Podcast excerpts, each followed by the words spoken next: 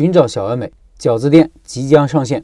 先公告一个重要事情，接下来上线的第二个项目是饺子店。想学习饺子技术、开饺子店的老板，请关注起来。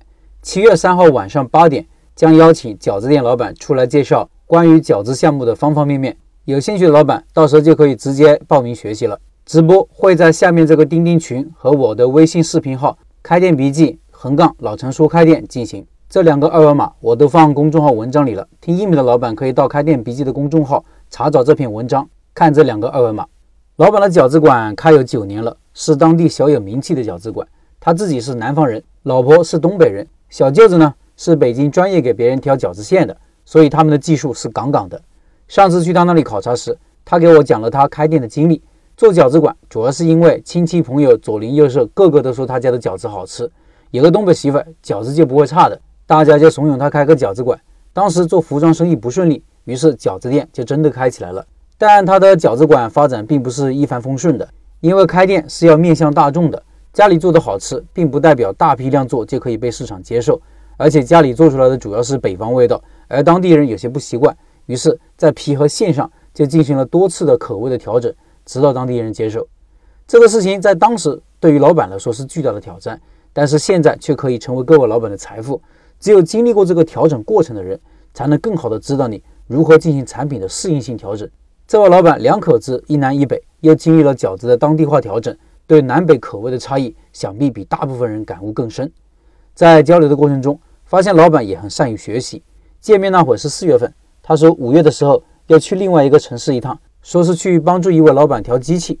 另外老板就是我们社群里的一个饺子店老板，他们在社群里找了几个都是做饺子馆的老板，经常一起交流如何提高生产的效率，如何更加高效的做饺子，也是老板这些年一直在做的。我看他厨房里有好几台机器，都是别的饺子店没有的。他说有了这些机器，生产效率提高不少，至少省一两个员工。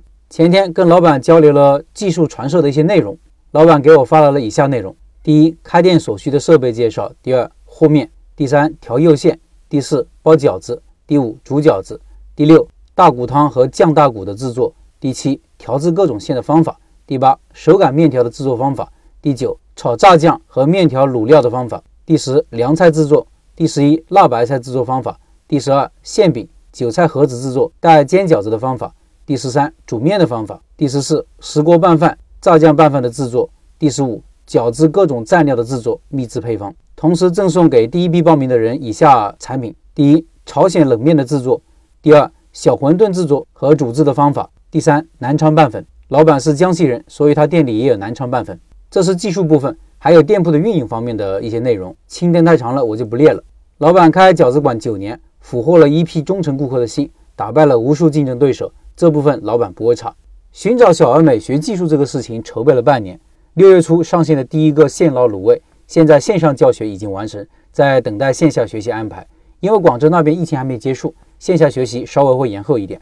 我也看了学习卤味的老板，学习积极性非常高，学习群里很活跃，讨论也很热烈。大家对卤味店老板的评价也很高。就刚刚我看到群里有一些评价，有位老板说肖大爷很细致，有这样的师傅心里就两字踏实。还有老板说是呀，真的是很荣幸能遇到这么好的师傅。还有个老板说肖老板的效率杠杠的，肖老板技术好，人品好，找对人了。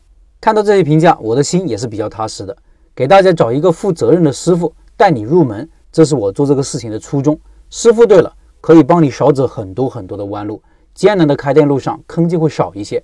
如果人不对，大家花了钱没学到技术，我心里就会有愧疚。这也是我做这个事情前最担心的事情。现在看来，我前期的实地考察是没有白费的。我做这个事情的动力也越来越强了。